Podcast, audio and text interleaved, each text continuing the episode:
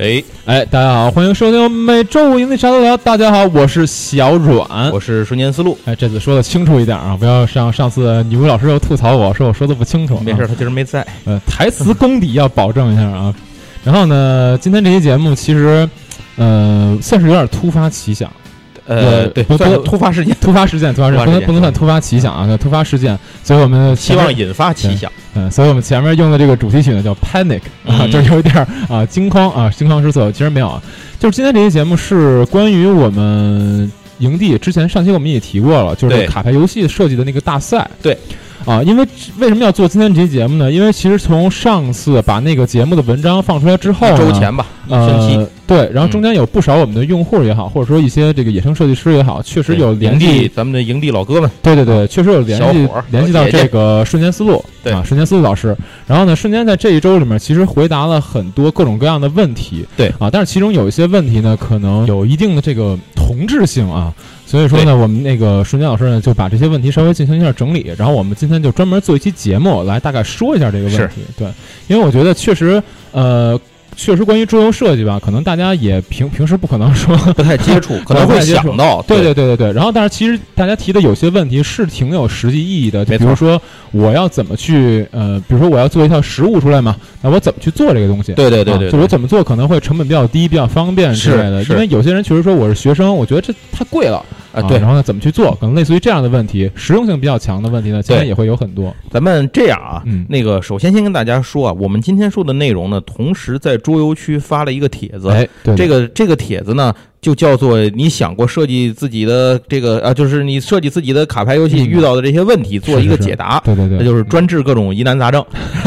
哎，我们的节目今天所讲的内容呢，跟这个帖子今天发的内容其实差不多，嗯，但是呢，以那个帖子之后会随时更新，就是说，如果大家遇到什么新的问题，我还会往里更新对。对对对，节目呢，可能就暂时没法往里续节目了。是哎，但是呢，今天的节目里应该会把各种主要的问题呢先解答一下。没错。这里头呢，可能有些朋友听我们这个节目之前还不知道有这个比赛，嗯我先简单的跟大家说一下这是个什么事情，哎然后咱再续着往下说。呃，营地呢，咱们搞了一个活动，这算是咱们第一次搞这样大规模、长时间的一个呃线下的比这种呃游戏设计类的比赛活动哎。没错，哎，那但是营地的搞这种比赛设计呢，桌游的原创设计比赛啊，但是营地要有自己的特色，嗯这个特色是什么呢？就是只收卡牌类的。没错。哎那这个可能一会儿有朋友问，什么算卡牌类的游戏啊？那一会儿咱们在、嗯，一会儿在后面的问题里头，我会给大家做一个解答。就其实这个所谓的我们说卡牌类，并不是严格意义上它必须是一个卡牌游戏，而是说它需要以卡牌作为一个最主要的元素。对对对对对对。哦，那这次比赛的目的呢，其实很简单，就是希望能够通过这次比赛激发出大家更多的这种。呃，对桌游设计方面的一些兴趣，或者说对桌游的一些个关注，因为一方面呢，营地后面在桌游方面呢，可能也会作为一些内容，然后给给大家做一些更多的呈现。另一方面呢，我们也希望通过这个活动呢，发掘一下，哎，咱们大家平时有一些有想法、有灵感的朋友，嗯哎，看看你是不是你的这个灵感和想法已经达到了一成熟到一定的程度。是是是。那么我们也许营地可以帮助你把你的想法变成一个现实。因为我说实话，大家不要觉得说我以前从来没有设计过游戏，我可能就做不出好游戏这种的。对的因，为我说实话，桌游设计这个工作，我我不能说严格意义上啊，但是确实有天赋击败努力的机会。啊，对对对，呃，当然了，您说你见过的多，玩过的多呢，嗯肯定你的经验更多，就是你成功的概率更高，但不是说你没玩过、没弄过，你的概率就是零。因为这个是两说啊，因为我们可以去想，呃，你玩的越多，接受的越多，其实你的这个思维可能更容易被模式化。对，然后呢，如果有利弊。对，然后如果你是白纸的话，你设计那个东西呢，可能你自己觉得新鲜，但是别人可能早就设计过了，你不知道。但是呢，也有可能你就是用自己天马行空的这个想法设计出了一个完全没有的机制，都有可能。对好，那这次的比赛呢，我们面向的参赛的范围啊，嗯是呃，咱们内地也好，港澳台也好，海外也好，哎，嗯就是说白了，就是这个生活在地球上的人们对对对，啊，那 都可以参加。那这个比赛的日期呢，是从此刻其实已经开始一个星期了，开始一周了。哎嗯但是呢，您放心，还没有样品寄到啊，没关系，还没有那么快。那么一直到二零一八年的七月十五日，这是一个星期天。那么嗯。到这一天呢截止，嗯，之后的这段时间呢，就是我们会进入一个紧张的一个评审阶段。，对，呃，然后会在二零一八年八月底的这个呃 DICECON 桌北京 DICECON 的桌游展上，嗯，营地呢会，之前我们节目也说过，营地会有一个展区嘛，是。我们会在那个展区，然后通过我们的活动的形式跟大家发布最终的结果。好哎，那现在有人就要问了，说那你这个呃这个比赛我们有什么参加以后有什么好处啊？啊啊，说俗点儿有什么好处呢？那跟各位说啊，这个首先我们会设一个旅法师营地奖。哎，嗯既然这个名字都叫旅法师营地了，那就是个大奖。大奖这个奖金呢是一万六千六。哎就不是是幺六六六六啊，对对吧？幺六六六六，对对对对，一万六千六百六十六块，对对对对，哎还有个六块呢，忘了。嗯然后这个作品呢，这个是由怎么评选出来呢？嗯，它是由整个评审组投票来产生的。对这个评审组可以大致说一下，评审组的话，我们目前是五位一共是五个人，对两个营地的评审以及三个外聘的评审。呃，营地评审就是我们俩，因为我们俩之前都是桌游行业的从业者，所以玩的游戏也相对比较多一些，所以嗯我们觉得。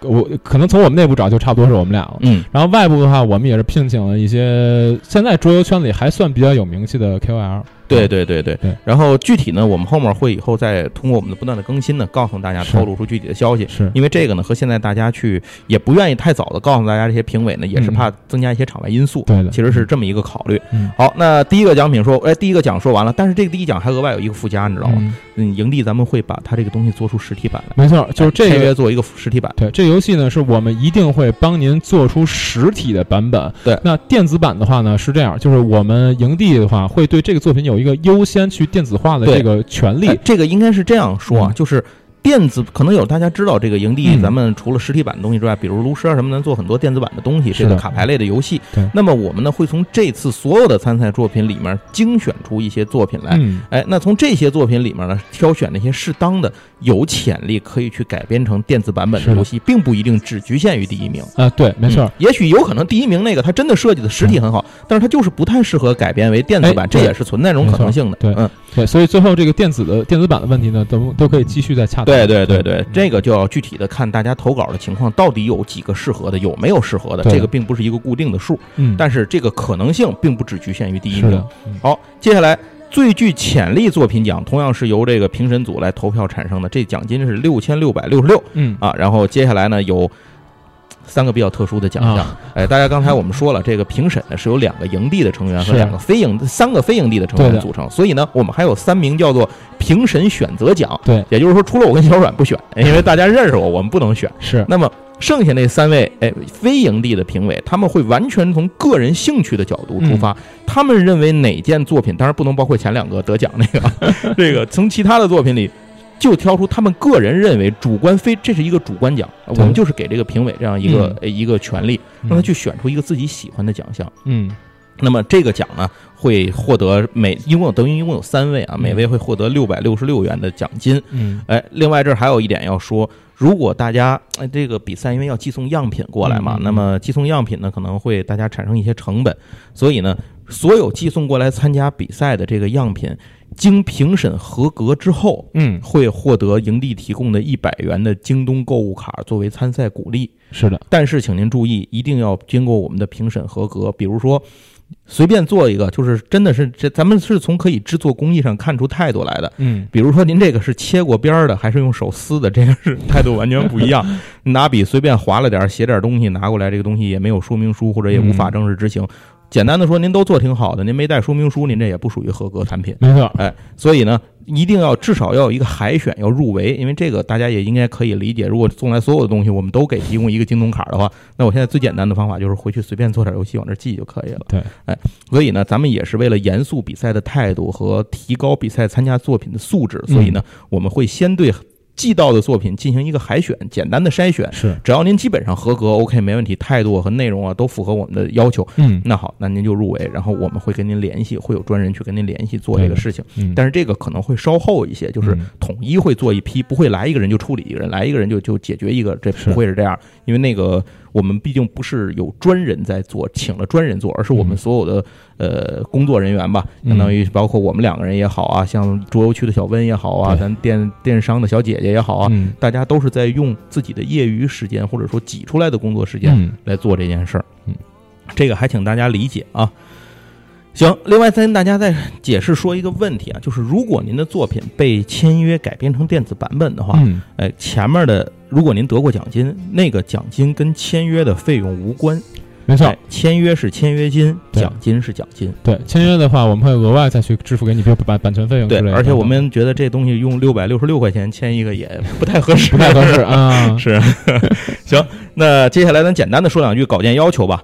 那稿件要求第一个，刚才已经说过了，必须是卡牌类型的游戏，或者以卡牌类作为绝对主体，可以有其他的道具配件，但是不能喧宾夺主。嗯，那么您提供的这个做好了之后，您必须把您的样品制作出来，寄送到我们这边来，然后呢，由我们好进行评审，否则的话，我们也不知道您做的到底怎么样，然后你说的怎么样，我们也不知道。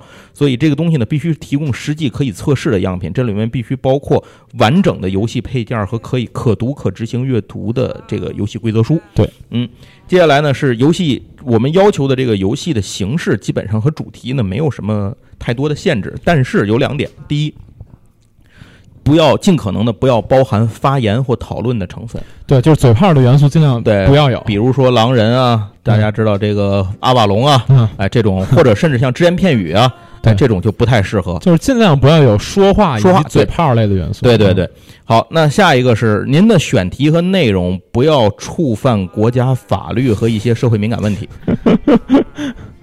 这个我想大家也都是应该可以理解的啊。对，好，接下来，呃，如果您的游戏之前参加过其他的比赛，因为我们知道最近这个桌游圈子里的这个游戏设计比赛还是蛮多的。多的。如果您的作品参加过其他的比赛，但是没有在那个比赛，就是您只要您到现在为止，您这个作品参赛的时候为止，没有签约或出版，您就可以参赛。对，嗯不管他有没有之前参加过其他比赛，嗯，参加过更好，您还可以做做修改的，对吧？哪有什么问题，您可以做做调整拿过来对。对对，但是如果由此产生了版权或法律问题的纠纷，这一切要由您自己承担。嗯，哎，甚至我们在营地作为主办方呢，也会保留追究责任的这么一个权利，所以大家一定要这个地方要严肃对待，嗯嗯，因为这毕竟涉及一些法律问题，不是你好我好大家好哎就就能解决的。嗯，好，接下来呢是您参加的这个游戏的。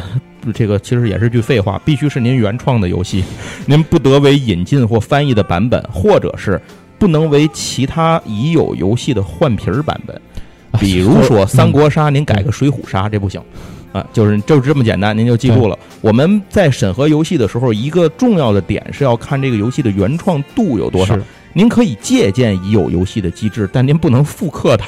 对，就是说，就是说您您哪怕您哪怕出去杂糅一些机制，然后自个儿出点出点原创的东西，对我们觉得都 OK，都可以算你合格。但是说你要是完全照搬的话，哦，那对，或者您改动非常小，对，或者改动非常对对抱歉，绝对不行。这真的是不行。嗯好，那么您提供的游戏样品呢，需要在二零一八年七月十五日之前寄出。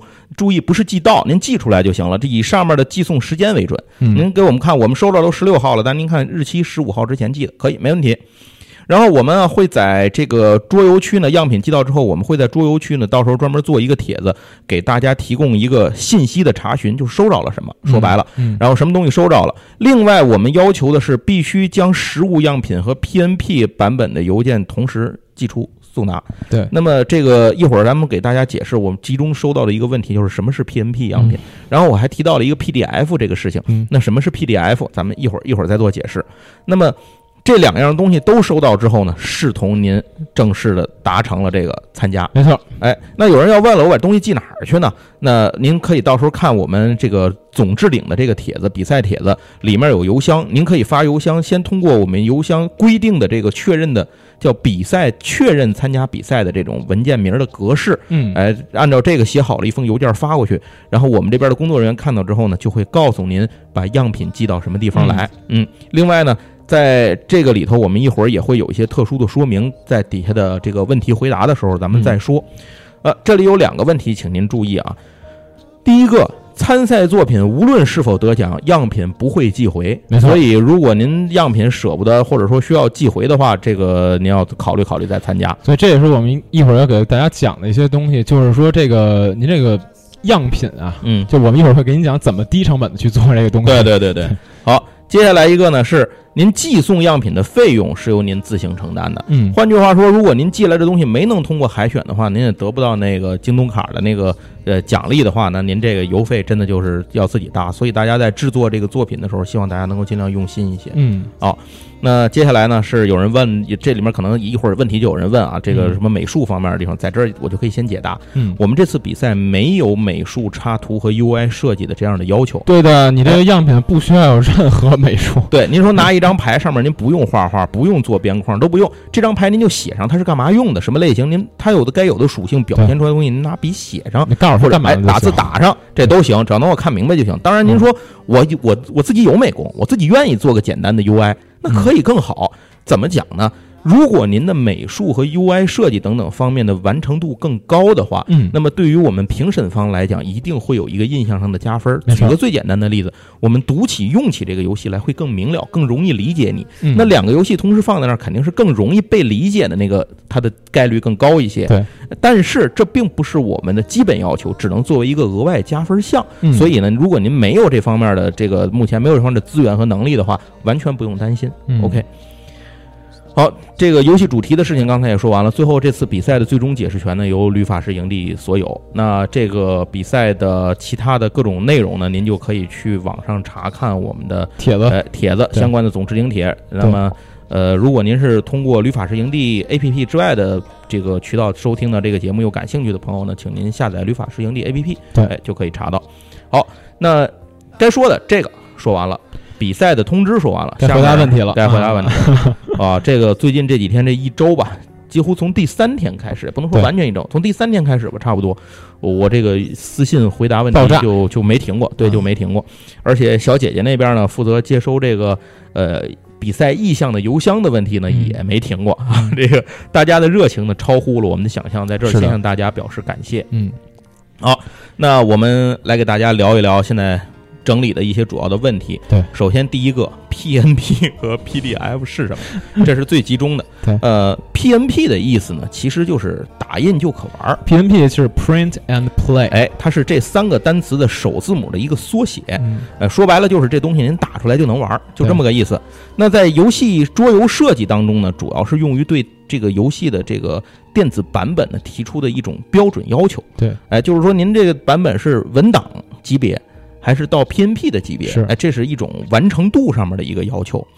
为什么我们在这儿用了 PNP 这个词儿，嗯没有直接用打印即可玩儿这样一个说法呢？是，哎这是有原因的。嗯因为呃，如果你来设计、参与做到设计桌游这个这个份儿上的话，嗯嗯参加这样的专门这样的比赛，那么它的一些基础性的知识，您是有必要自己去知道的。对，呃，如果你不知道的话，那么在今后你会遇到很多很经常的遇到这样的一些问题。因为这其实还嗯。呃，其实这个问题呢，在我们那个帖子里头，比赛帖子底下是。就有很多热心的朋友回答过。是的，是的。翻一翻那个帖子，或者到百度上去查一查，都可以得到答案。对，嗯，好，那在这儿我就给大家先做一个讲解了。嗯，那么这个 PNP 版本要达到一个什么程度呢？嗯就是说您发过来这个电子邮件，我们解压缩或者是之后点一下，打开您那文档，我们点一下打印，打出来，我们顶多做一做剪裁裁的工作，哎，嗯那么这些东西拿出来，我们就可以玩了。对而不是说您发过来一文档，写着排 A 效果是什么，排 B 效果是什么，然后我们好再我们再去排版做一这东西，再给你做排再做。没有，如果我们收到那样的话，直接视同那个东西失去比赛资格。对，嗯，就是相当于它没有达到那个 PVP 的标准要求。就是那种类型的规则，实际上是没有办法入围的。对然后里面要带有可阅读、可执行的说明书，您那个说明书嗯也要排好版，不能是一堆文字什么 TXT 文档罗列着在那儿就来了，这不行。您要分好段、分好章章节，怎么回事儿？哪一点顺序要都弄好。说白了就是，我拿您那个说明书点打印打出来之后，拿在手里我就能照着那个玩儿，对哎这就算行了。您就想想，这东西如果是我随便弄一个东西放在那儿，你如果看不明白的话，那你肯定不行。是，哎，就是将心比心的这么一个，大家来做一个做这个内容就 OK。哎，这个是 PNP，那为什么说这个 PDF 要提出来呢？因为一般来讲，在桌游设计领域，很多设计师的喜欢把自己的 PNP 版本的游戏做成 PDF 格式。对，哎但是呢，在我们这儿这个咱们的这个比赛里呢，PDF 格式并不是一个硬性的要求。嗯呃，您可以采用其他，哪怕您排成 Word，排好了版，里面卡牌都排上，其实都可以也行，没问题。只要我们打出来这东西一点打印能玩，别让我们再做排版工作量，这事儿就可以了。就是您最后产出的这个成品，比如说我们刚才说 PNP，你把它做成图片，嗯，也可以。图片的话，我们也可以打印。但是呢，呃，不管怎么样，你最后做出来这个这个游戏是需要说我们拿到啊，我们可以通过非常简单的流程，对，就可以把它玩到。但是。您这个，如果您做了很多牌是图片版本的，嗯，您一定要把它排好版，排成您不能说一图一张牌就放在那儿，是。那个我们在打印的时候还得重新去做排版，那样的话，就是说换句话说，需要我们做编辑排版量的话。这个作品就等于没有达到 PNP 这个标准，对，哎，就是这么简单。我们唯一能做的就是打出来之后去裁剪它，以及我们可以去通过什么呢？就是您这里头用到，比如说骰子，嗯，哎，这个不可能打印，对吧？嗯，但您得给我们写好，比如说我用六面骰几个，对，然后什么四四面骰几个。或者说我需要用一个什么样的指数？比如说七十玩家的标志，我需要用一个。对，就这您给我们写好了。对，就如果说您的这游戏里面需要用到骰子，然后呢，但是但是您这个骰子可能您觉得自己成本太高了啊，对对对，可能不行，然后您就给我们写多少个。对我们这儿找的多少面的，多少个的？比如说，您是不是需要这几个骰子有颜色的不同？比如白色多少个，黑色就是另一个。比如说另一个颜色多少个，或者说有大小的区别，这可能跟你的游戏有关。这您都可以告诉我们，没关系。像这些东西，我们可以在打印完您这个主体卡牌之后，我们自己去配，这个是没问题。但是您您可别全给我写这，全给我写数字啊！就就是您的牌也给我说，就这条这个牌是这个效果，然后多少多少，那那可不行啊！对对对，那算您这个就没没达到水，没达到我们那个，或者说达到了我们的这个要求，但是您这个不好意思，我们不能够 让他入。入围，因为他没有没有不能够实现我们的比赛的目标。是好，那接下来呢，咱们下一个问题就是 PNP 版本要做成什么样？刚才咱们已经说了。啊，接下来一个问题，实体版要做成什么样？嗯，实体版呢就要有完整的游戏内容，这个里头的卡牌呢东西都可以是手写的、手这个打印的、手贴的、绘画的等等等等都行。但是呢，必须能够完整实现你的设计效果，保证游戏顺利进行。对，不能有必须配件的缺失。您说这个说明书上写着这仨，您就给我搁俩，这这我也不知道该怎么办，这没办法弄这个。然后呢，要附带一个可阅读并执行的实体的说明书。对，哎，那就是咱刚才说那话，这是说明书，不是您把说明规则写在那儿就完了。您要经过过排版和逻辑上面的思考，它是可以被逻辑阅读的。因为有的时候别人不是你没有参与你游戏的设计，他无法理解你的设计思路，你必须考虑到让一个。完全零认知的人去阅读这个东西，能明白才可能。对这个，咱们简单举个例子啊。我们假设说，您做了一个对战类的卡牌游戏啊，您可能需要一个需要一个类似于棋盘似的那么一个那么一个图，中间一个桌面，然后呢，两边呢会拿很多很多牌之类的。很简单，您这桌面您拿手画就行，拿铅笔给我画出来，告诉我哪个区域是哪个区域，能玩就成。对，卡牌您就拿，比如万智牌里面广告牌或者其他卡牌游戏的广告牌。拿一牌套，把那广告牌扔里头。哎，对，这一会儿一会儿我会细说，一会儿我细说。跟里面拆纸，上面写好效果。保证这游戏能正常运作就行。对对对，这个成本可不高。那这个地方呢，就有一些要求了。比如说，您画那个版图的时候，希望您用尺打的直一点，是对吧？您写字的时候别太连，写的能清楚的，这一笔一画能看明白。这个要求我觉得是很正常的一个要求，对吧？真不用说，真不用说，您做的特别像样的，根本记不用，就是成本非常低。就这么说吧，一会儿咱们再细说这一段。其实基本上来讲，小学。这个手工课堂、兴趣小组用的东西就够了。对啊，那一会儿再继续说。好，那我们回答一个问题：为什么需要实体版和 PNP 两个版本？对，首先，实体版是这次比赛的基本形式要求。为了选拔出优质可玩的实体卡牌桌游，对参赛作品自然要提出一个实体化的要求。换句话说，如果您只把一个构思给我们。那您这不算设计，这算是谁谁做呢？这东西，这您得让。既然您我们要求是参赛到这个标准，那您就要符合这个标准。嗯啊，那么将游戏最终实体化呢，是参赛者对自己产品的一次终极检验。你的想法能不能变成实体的游戏？如果你自己都变不成，你怎么能要求别人把它变成一个实体版呢？好，然后如果在这个过程里你发现有问题的话，那么你就可以进行修改和调整。这其实是一次最终极的验卷。你自己的一次自我检查。嗯，好，PNP 版本，PNP 版本呢是游戏是否具有正能够送交到正规制作流程的一个最初级的标准。嗯，也就是说，您这个东西从一个想法到变成一个文档文案，到变成一个讨论草稿，到最后变成一个能够打印即可玩的这么一个 PNP 的版本。嗯，这个期间是要经过很多步骤的。没错。那么我们要求的呢是 PNP 这个步骤。那其实对于相当于最简单的来讲，如果我们是这个给一个印刷厂的话，就是把您这文件发给印刷厂，印刷厂印出来我们就能玩。对，但是呢，咱们这可能做不到这个大家这个细化呀，比如说美术啊，做不到这个标准。但是至少我们打出来，我们是可以去测试它的。是，哎，这就是一个步骤。另外，它有一个重要的作用是，如果您的实体版的游戏在后面的测试当中出现了缺损，或者是有一些补件的地方需要，我们最方便的也是最最好使的一个唯一方法，就是找出您这个对应的 PNP 文件，把它打出来。嗯，啊，这是出于这个考虑。好，有朋友问不会美术和 UI 怎么办？刚才解释过了，在这儿就不再说了。因为不不需要。然后有朋友说这个呃，我这个。呃，会平面设计，但是不会画画，所以我用其他网上的找来的图片或游戏的图配上可以吗？可以，没问题。呃，因为如果您的游戏呢获得了咱们这个出版的机会，商业出版的话，这些涉及版权问题的所有美术这些东西都会替换，都会替换掉。这个您不用操心，也不是不用您去费这个心。然后呢，你做的时候，如果您用什么图片弄上，你就没问题，您就安安心心用。因为我们最终版本的美术啊、UI 这些东西肯定都会重新重置，对，一定会重置的。好，接下来。寄送信息，这个要先发邮件询问这个什么时候能收着答案。那这个里头呢，咱们的要跟大家说一点，就是我们的工作人员啊，并非是二十四小时都在线，不是电脑，是真人，所以呢，一定会有一定的合理的间隔。这要根据这个工作人员，就是电商小姐姐，她正她的本职工作的忙碌的程度来决定，她会抽空来错这些问题来回复。嗯，但是最长呢，不会超过咱们七个工作日。但是要注意的是，如果您赶上这个这个下班时间了，那我们小姐姐也得下班回家。如果您要赶上这个国家法定休息日呢，我们这小姐姐人也是要休息的。哎，所以这个呢，因为有朋友在五一期间发过来，说问我为什么没收着，五一还没过呢，因为还没上班呢，就因为这个。好，接下来有朋友问了，这个制作样品太贵了，我做不起啊。这个我完全理解，因为我自己也设计原创游戏，在制作过程当中做样品的过程当中，我遇到过这样或那样的问题。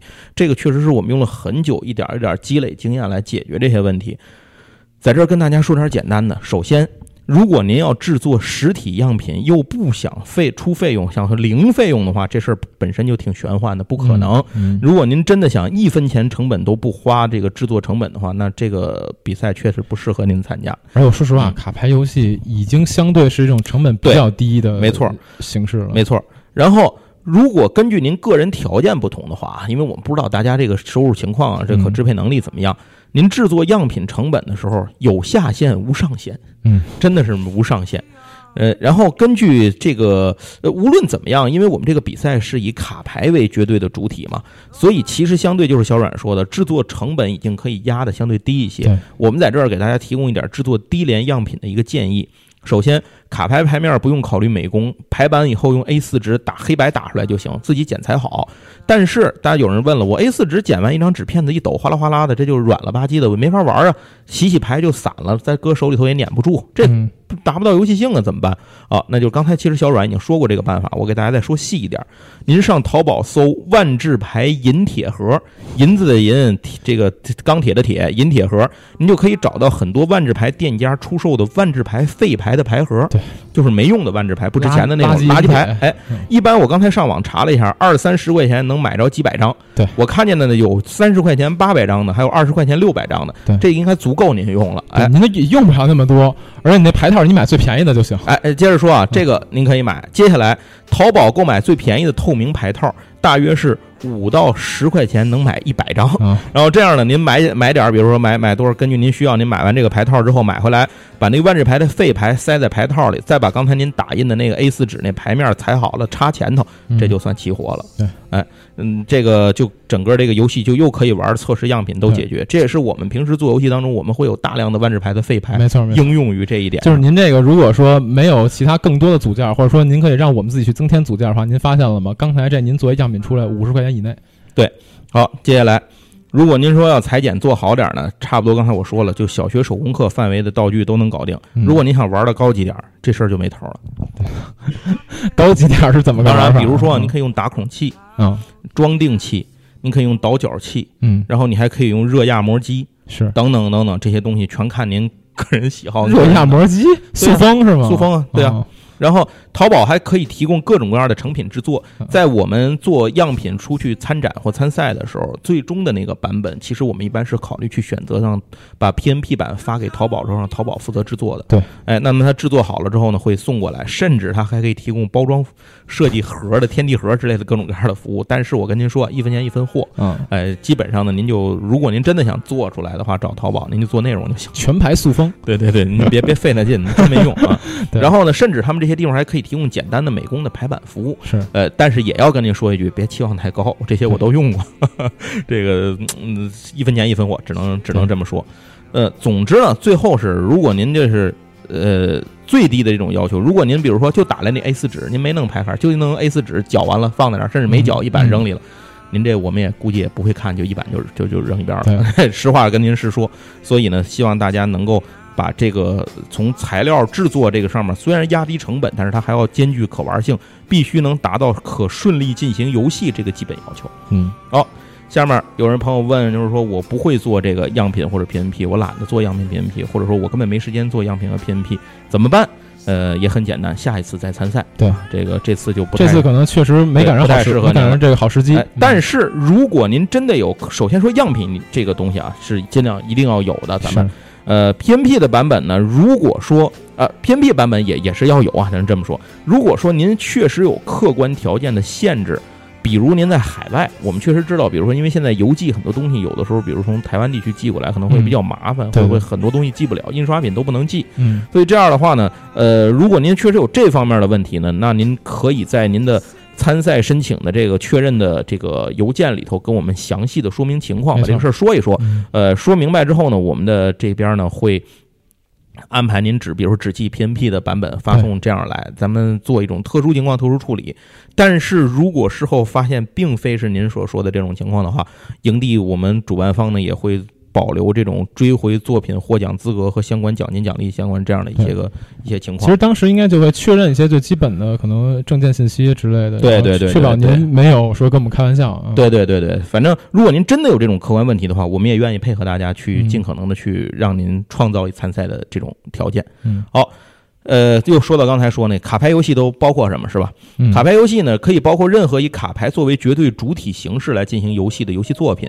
这除了万智牌这样 TCG 游戏之外啊，还有像 DBG 或 LCG 游戏也都是一样。对，或者说您像有人问您能不能举几个例子啊？有什么样的？我给您举几个例子，像冷战热斗这东西很复杂，但是它就是一个卡牌游戏。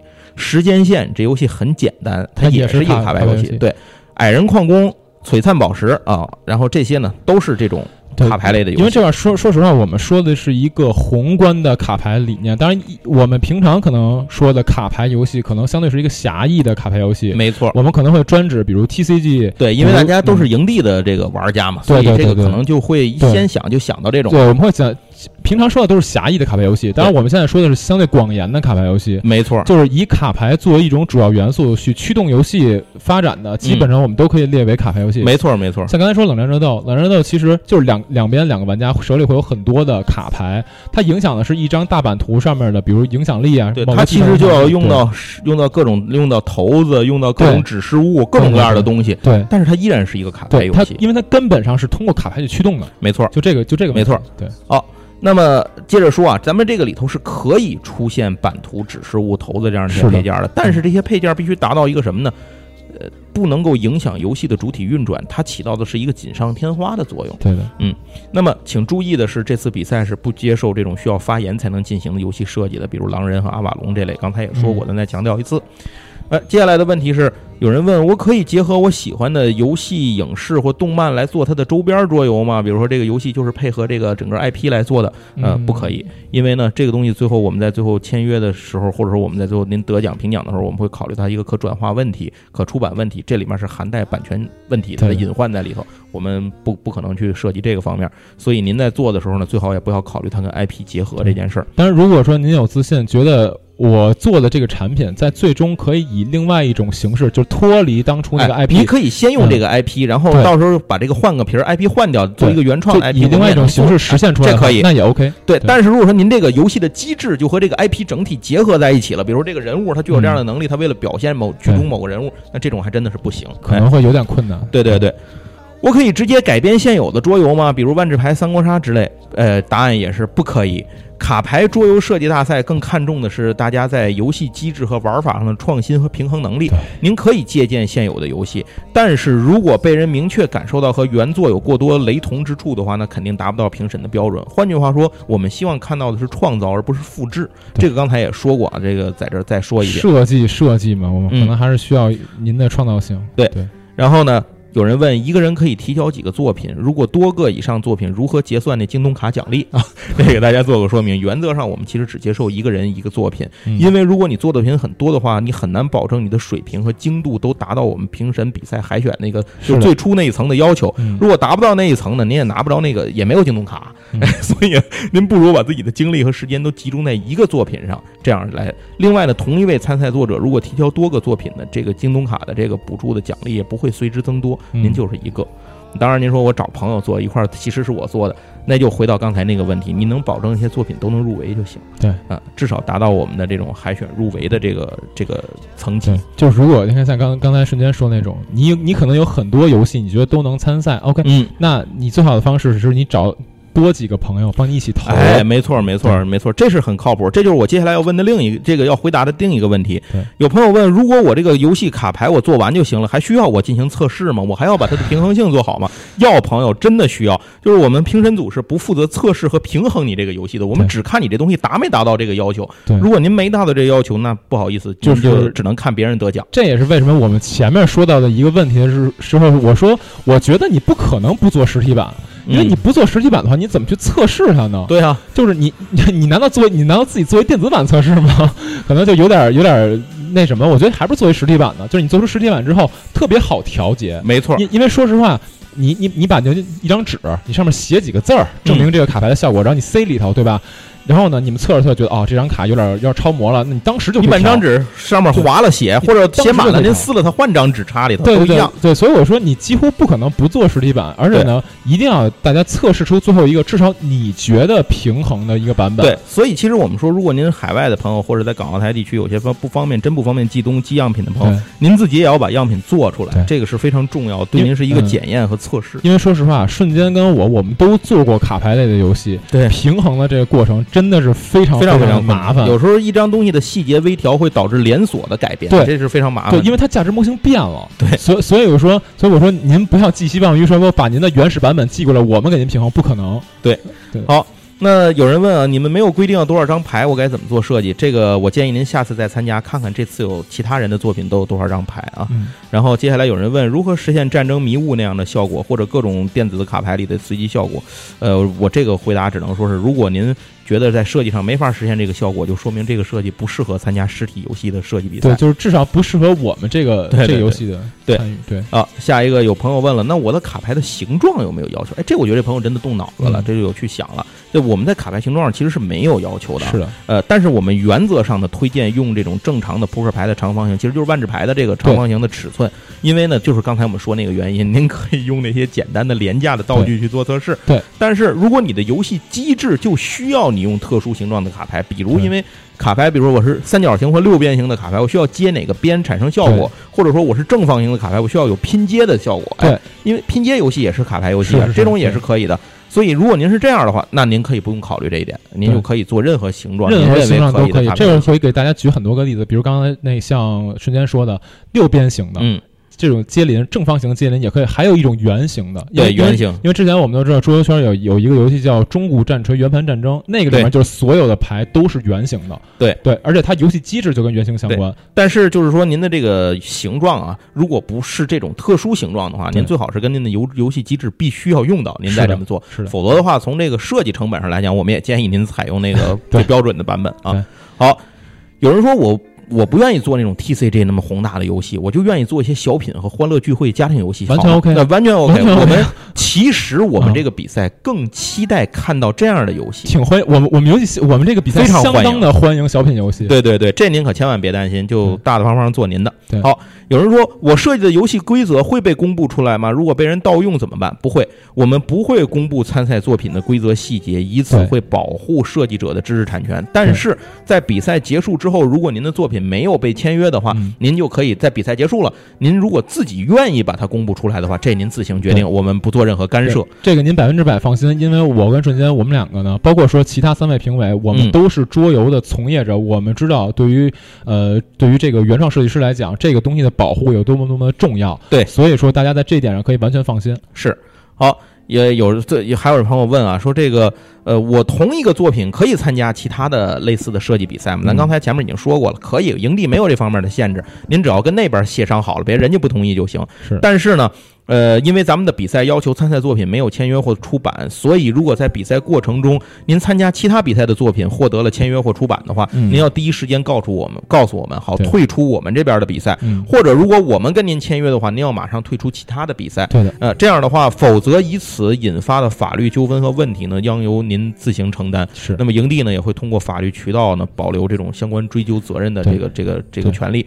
所以希望大家还是不要出现这种纷争。对，一一切的涉及到法务纠纷的东西，大家都要其实。一般来说，桌游设计比赛这种不论桌游，就是一般各种各样这种投稿类的比赛，其实是呃比赛方式比较在意一稿多投的。是的，呃，那么营地咱们这边考虑到咱们大家的这种方便的程度呢，所以这个允许大家这样去做。只是如果您在这过程当中，您哎有幸跟哪哪哪签约了，您作品很很就是您的很通过您的实力啊，您的这个表现哎被选中了，但是您就第一时间告诉我们，咱们就避免这种纷争就可以了。好，下一个问题是。前段时间有朋友，这个营地你们自己说，有人说你营地自己说你们要做一个卡牌游戏在线的，或者做这个东西，那你们拿这个游戏参赛，那我们还比什么呀？然后我们这跟您说啊，有人说这不是内幕吗？然后我跟您说，放心，我们自己做的那个游戏是我们的要开发的一个小东西，对，跟这个无关，也不会拿那个东西拿过来来比赛。对，我跟您这么说，那个游戏的主设计师就是我。对，然后那然后那游戏呢，您放心，我们是一方面不会用来参赛，另外一方面我们也不会从您的这些其他的卡牌里面。抄袭任何元素，因为我们现在说实话，我们的第一基本上都做，我们现在版本已经做完了。对，就是而且而且有一点是我们那个游戏基本上的设计机理呢是基于电子平台来做的，根本就不是实体游戏。我们那那个游戏就是基于电子卡牌去做的，所以您不用说。对，而且抄袭这而且这次比赛，营地的工作人员也都不能参加，以示公平这件事情。对，我们作品是不会参赛的。对对对，好。那现在要说的呢，基本上我目前截止收到的所有的问题呢，就都解答完了，集中进行了一个解答。如果您有什么问题的话啊，第一方面呢，您可以私信问我；另一方面呢，您可以在这个文章的就这篇文章的下面来罗列来来问我，或者您可以仔细找找看有没有您同质化的问题，只是提的方法不一样，但已经有了答案。然后如果您在上，我我会定期回答底下的问题。然后如果您的问题比较集中，或者是我们现在还没想到的，我。会不定期的随时更新这个帖子，往里头去增加问题。对，到时候大家关注那个帖子就行了。对对对对，其实关于这个比赛呢，这次说实话我们还挺上心的，因为这次这个大白也发话了嘛，还是希望这个营地在至少在今年嘛，或者说这两年在桌游这个领域多用一点力气啊。对，然后希望也是呃，一方面在营地这边把桌游的元素做得更深一点，另外一方面呢，也是对于。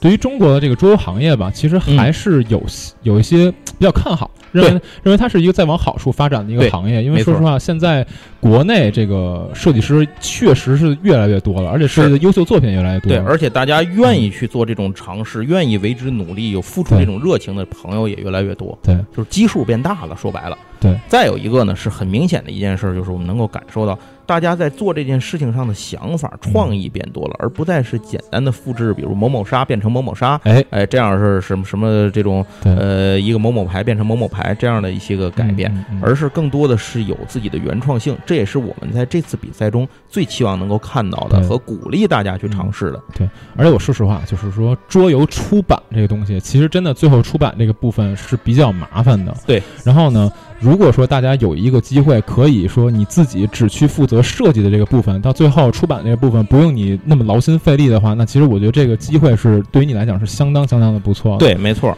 因为大家做个游戏，真的就就知道最后出版这个地方到底有多么多么的麻烦。是是，没错没错。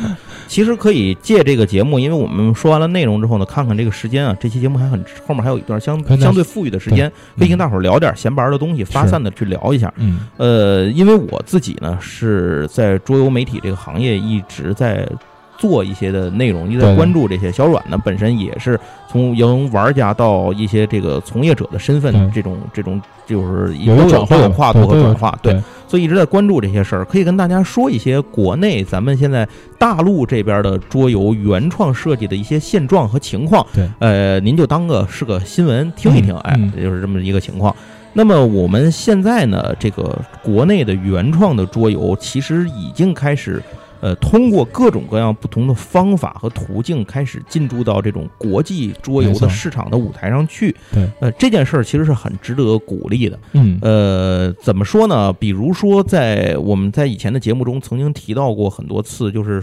国际上有一些风向标式的桌游展，对，哎，比如说德国艾森桌游展，像美国 e o n 然后或者像是英国伦敦桌游展，对，哎，等等等等这样的一些展会，还有当然还有还有日本的 Game Market 什么的这样的一些展。在英国伦敦那特别尴尬，以前还可以说什么欧洲第二大，现在的现在你怎么说呢？他他已经脱欧了，但其实还是还可以说是欧洲第二大，对对，还在欧洲。参与者第二大，对对，好尴尬呢，哎。那在这个这些展会上，都已经开始陆续出现了咱们大陆桌游生产和制作者的这个身影啊。对，呃，之前在这个之前的艾森桌游展上，有咱们广州这个买 BG 游中桌影这个团队，他们带去了国内原创的游戏，像谋杀法则呀、梦想起航啊这样的游戏去现场。对，呃。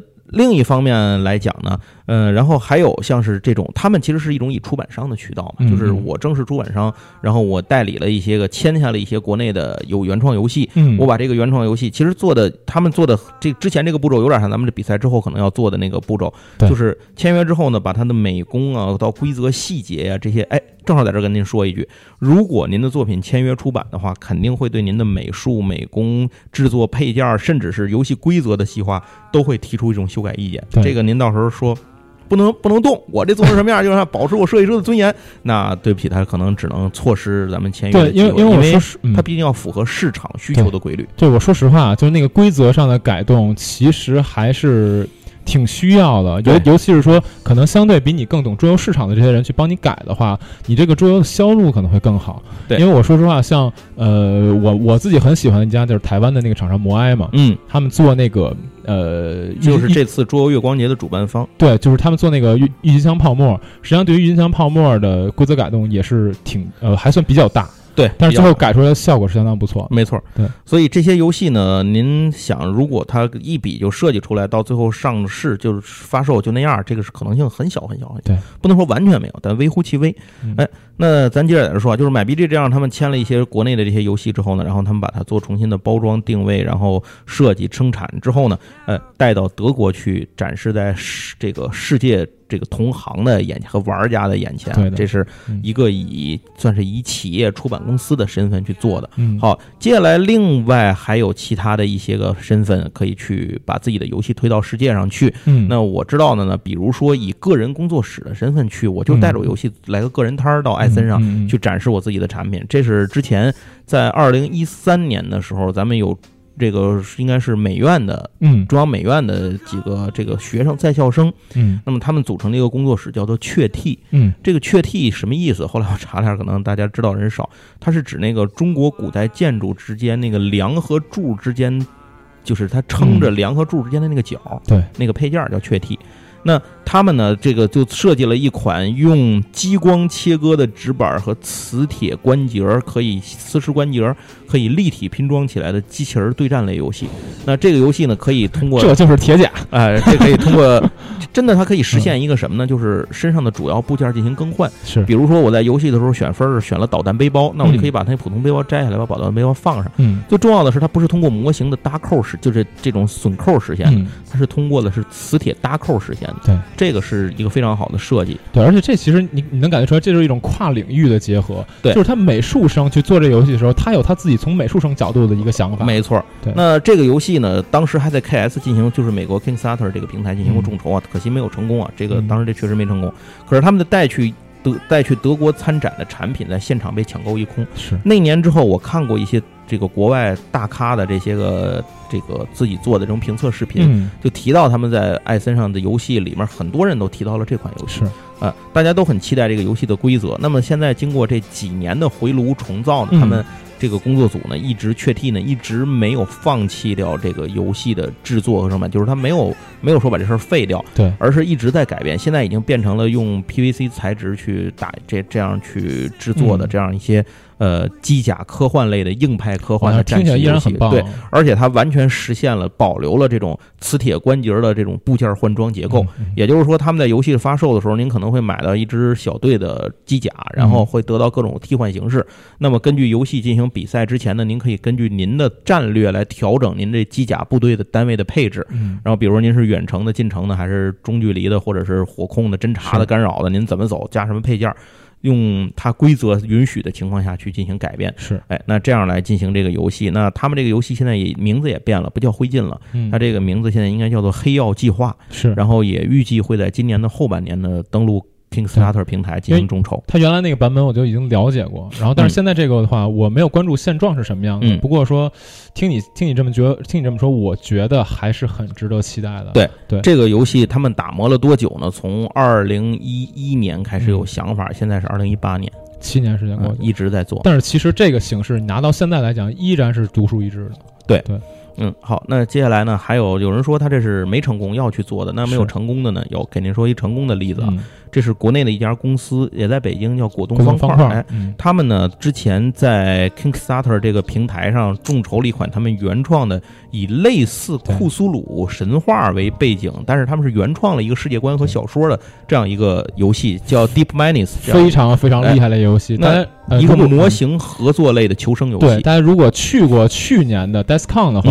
我估计应该有很多人已经知道那款游戏了，就是摆一个他们在一个，就是那那那条一楼展会走到头，对一一楼展会的那个头上，然后在有一个大桌子上面摆的全是各种各样的配件，看着特别炫酷的。对他们模型也非常帅。那他们这些呢，所有的制作是都按照国际级别来做的，没错。所以这个游戏呢，最终也得到了国际玩家们的认可和大咖们的肯定啊。然后这个游戏。呃，当时在 Kingstarter 第一次众筹的时候，众筹了一百四十万美元，一百。然后后来呢，又开展了这种或补丁的各种各样的活动呢。最后这个项目其实最后众筹了一共众筹了两百二十万美元左右，哎，那是一个非常优质的成绩。那现在呢，这个呃这个公司呢，他们已经到了这批产品的交货阶段啊。前段时间我跟他们了解了一下，他们现在正在工厂盯出货。呃，同时呢，他们的新的产品也要进入销售和这个呃众筹新的阶段，所以大家可以关注咱们这个国人的这个公司。而且说这是中就是国人桌游在 KS 上面众筹的一个标标杆，对，也应该是所有中国目前所有原创游戏在众筹领域获得的最高额度。对，啊，里程碑意义，对，里程碑意义。啊，那除了像他这样，您说二百多万美元，我操，这个可能离我有点远，是吧？那有没有低一点的这种大家更亲民？一点 肯定是有有，呃，比如说咱们的原国内著名的原创游戏设计师叫新茂，对啊，新茂他以前呢他是美术出身，做美工插画出身，原来是在那个郑雅琪、郑渊洁那公司，皮皮鲁鲁西西那边他是做主美的，嗯，然后后来呢回了东北之后呢，他就后来就一直开始自己做桌游，现在已经全职在做桌游，把自己工作也辞了，全职在做桌游。那他设计的游戏呢，之前也卖到过很多国家和地区，现在他之前做了一个游戏叫做《琼江》，琼江是。呃，大陆原创游戏在美国 Kickstarter 平台进行众筹成功的第一款，嗯，灰烬那个是之前那是第一款众筹，但没成功，没成功。哎，这个琼浆是成功的第一款，嗯，然后这个新茂的这个作品呢，现在还在一直在出，一直是一个非常高产的一个设计师，嗯，哎，那还有其他的像是这种像是什么这个。大宋盐都，对吧？对，这个也是进入到 Kingstarter 去众筹，他们的额度呢相对不高，对，或者还有许多咱们其实，在港澳、港台地区还有很多很多的设计师，嗯，这个参参加。其实如果说您在 Kingstarter 上进行众筹的方式进行出版的话，嗯，这个对于现在的很多设计师来讲是弥补了他资金和出版渠道的不足，最重要是资金的不足，对，啊，因为你可以预收到资金嘛，大概是这样。哦，那这些也是一些出版的一些方法。另外呢，您还可以跟什么去出版呢？您还可以跟国内的这个啊，咱刚忘了说了，还有像这种通过嗯多语言版本去向国外发售，嗯，比如说之前像咱们几次提到过的一个成都的公司叫盒中闪电，盒中闪电。啊，盒中闪电他们做了一个游戏叫《拯救北极熊》，这个我们也在节目里介绍过很多次。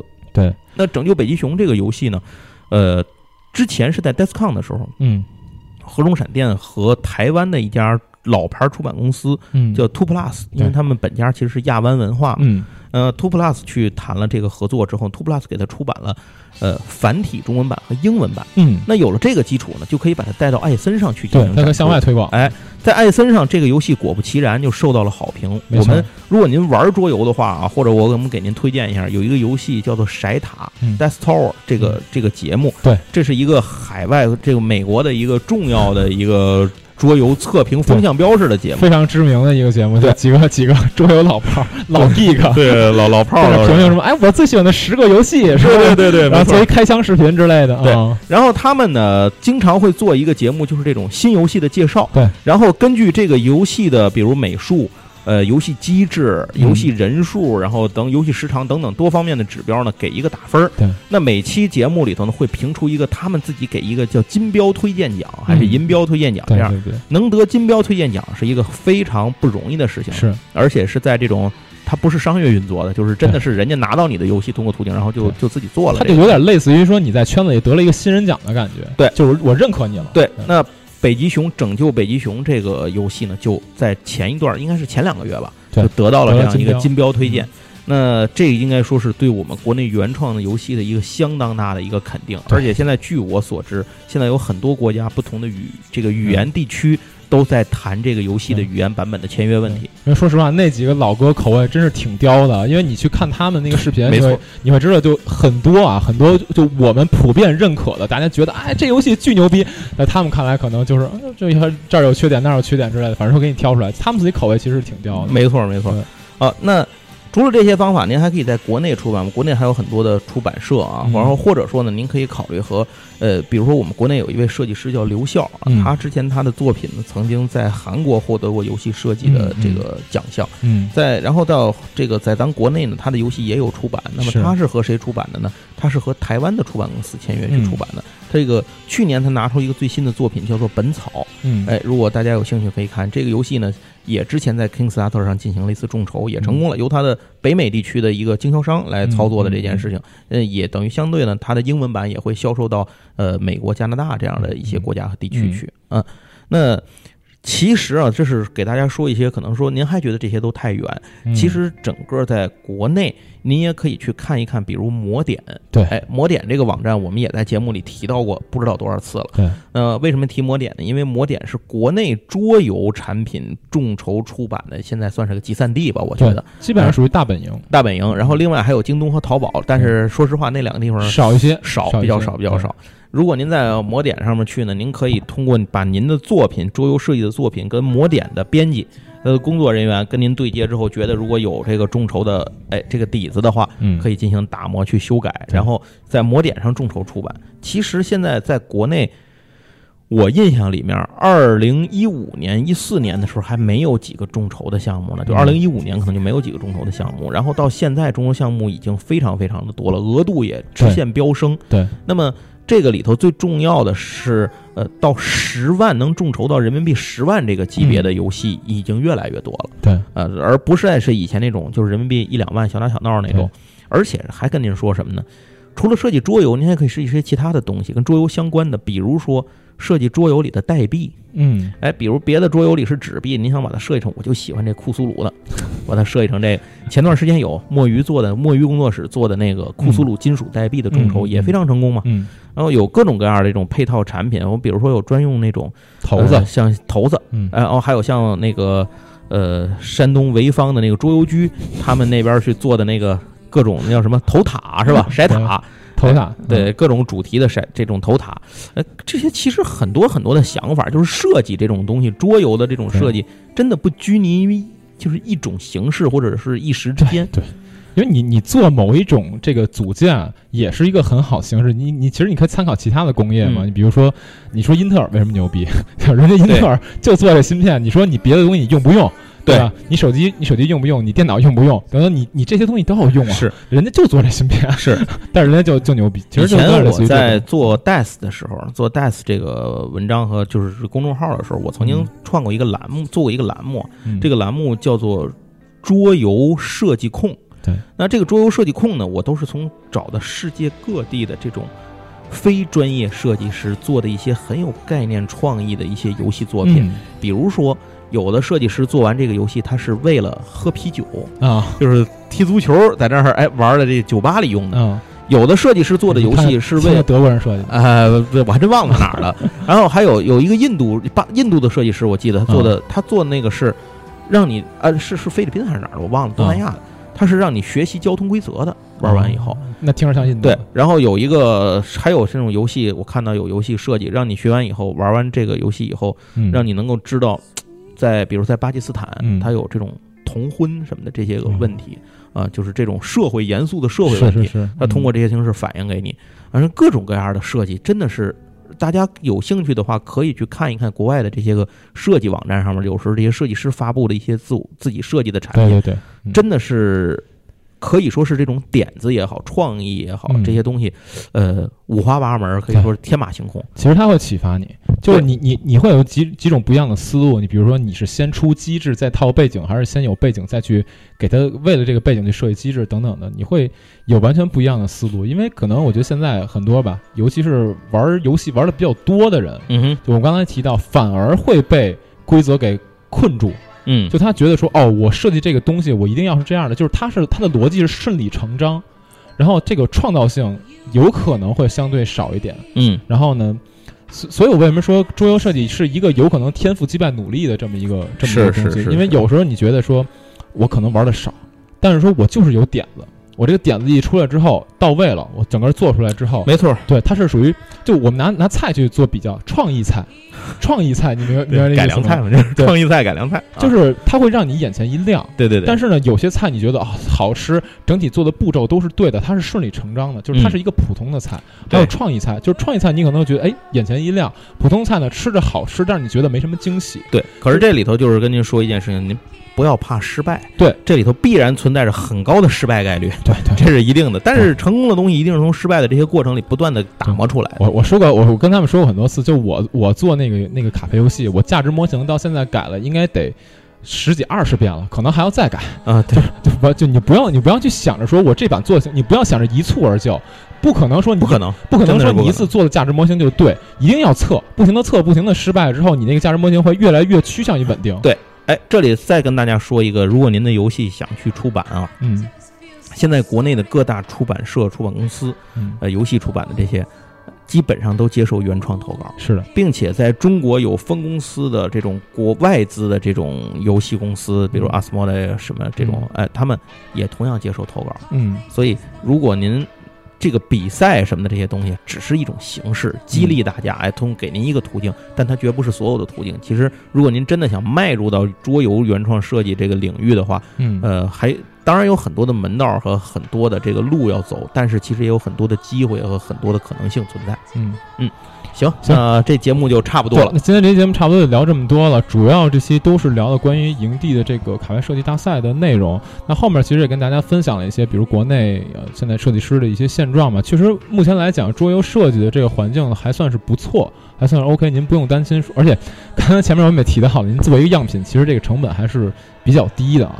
所以说呢，您不用担心说啊，我要为这个比赛付出多么多么多的东西，时间周期还是比较长的。到目前来讲，我们才五月开开头嘛，我们到七月中旬的时候才会结束这个收稿的流程，所以差不多您还有两个月的时间，利用空余的时间的话，如果您想设计一个小品级的游戏，可能。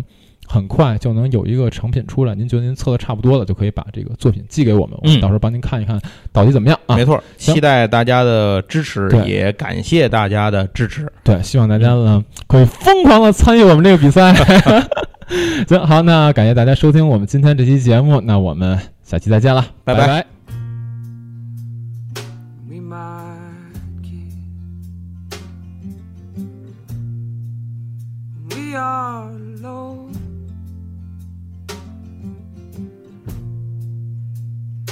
Nobody's watching. Might take it home.